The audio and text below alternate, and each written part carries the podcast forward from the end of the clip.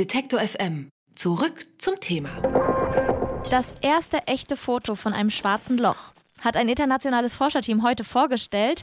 Bisher gab es nur Animationen davon, wie man sich schwarze Löcher vorstellen könnte. Und äh, dazu haben die Forscher aus der ganzen Welt mehrere große Radioteleskope zu einem virtuellen Teleskop zusammengeschlossen, dem sogenannten Event Horizon Telescope. Die Forscher erhoffen sich viel von der Aufnahme, schließlich sind schwarze Löcher bisher kaum erforscht. Mithilfe des Bildes wollen sie unter anderem untersuchen, wie schwarze Löcher beschaffen sind. Über die neuesten Ergebnisse des Forschungsprojektes spreche ich jetzt mit Dr. Nico Hamaus. Er ist Kosmologe am Universitätsobservatorium München und hat sich die Pressekonferenz des Forscherteams mit angeschaut. Hallo, Herr Hamaus.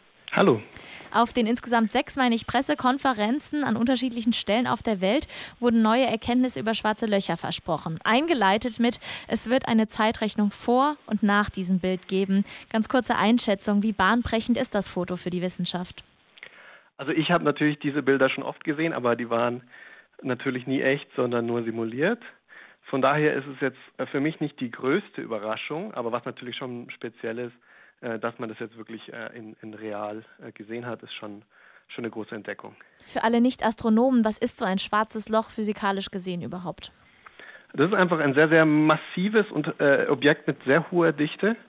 Ähm, und weil wir ja nach Einstein wissen, dass ähm, Masse den Raum krümmt, äh, kann das bei so hohen Dichten passieren, dass der Raum so stark gekrümmt wird, dass auch das Licht sehr stark davon beeinflusst wird und sogar also nicht mehr aus diesem Raumbereich dann herauskommen kann und nicht mehr zu uns in, in unsere Teleskope kommen kann. Das heißt, ein Punkt mit ganz viel Gravitation im Endeffekt, äh, ja. der alles ansaugt, auch Licht dementsprechend verschlucken, kann man das vielleicht sagen, schwarze Löcher das Licht. Ähm, wenn man diese Löcher jetzt im Internet sucht, dann stößt man, wie gesagt, vor allem auf simulierte Bilder, die eine tiefschwarze Kugel abbilden. Wie kann man etwas fotografieren, das alle Informationen schluckt?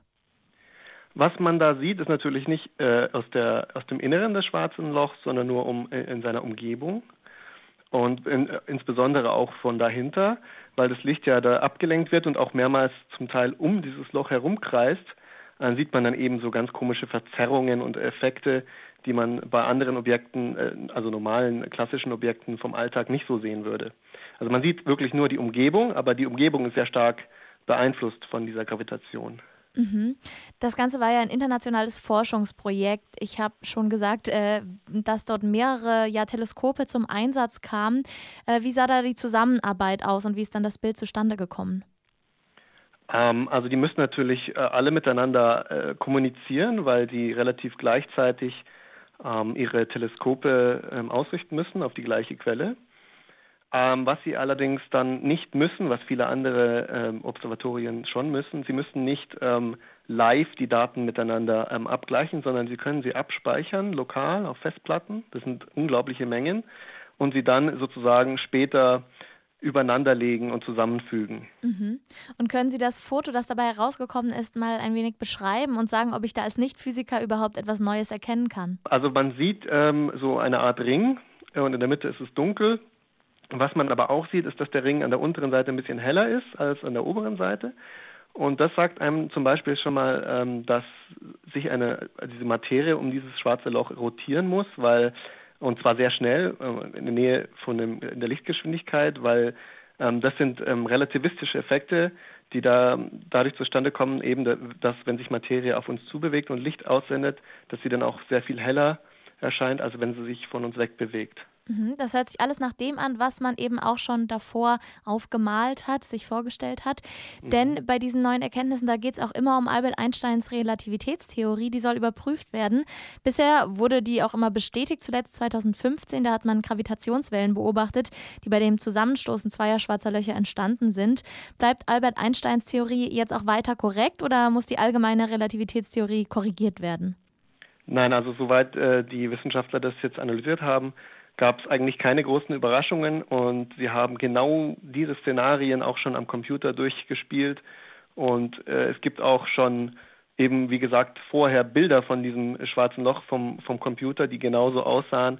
Und es scheint wirklich alles sehr gut mit den, Einst äh, mit den äh, Vorstellungen der allgemeinen Relativitätstheorie ein, äh, zu übereinstimmen. Also die Bestätigung durch den fotografischen Beweis.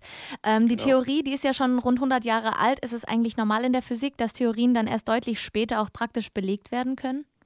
Ja, das kommt oft vor, weil ähm, Theorien können natürlich, das Denken des Menschen kann viel weiter gehen als unsere Experimente und Beobachtungen.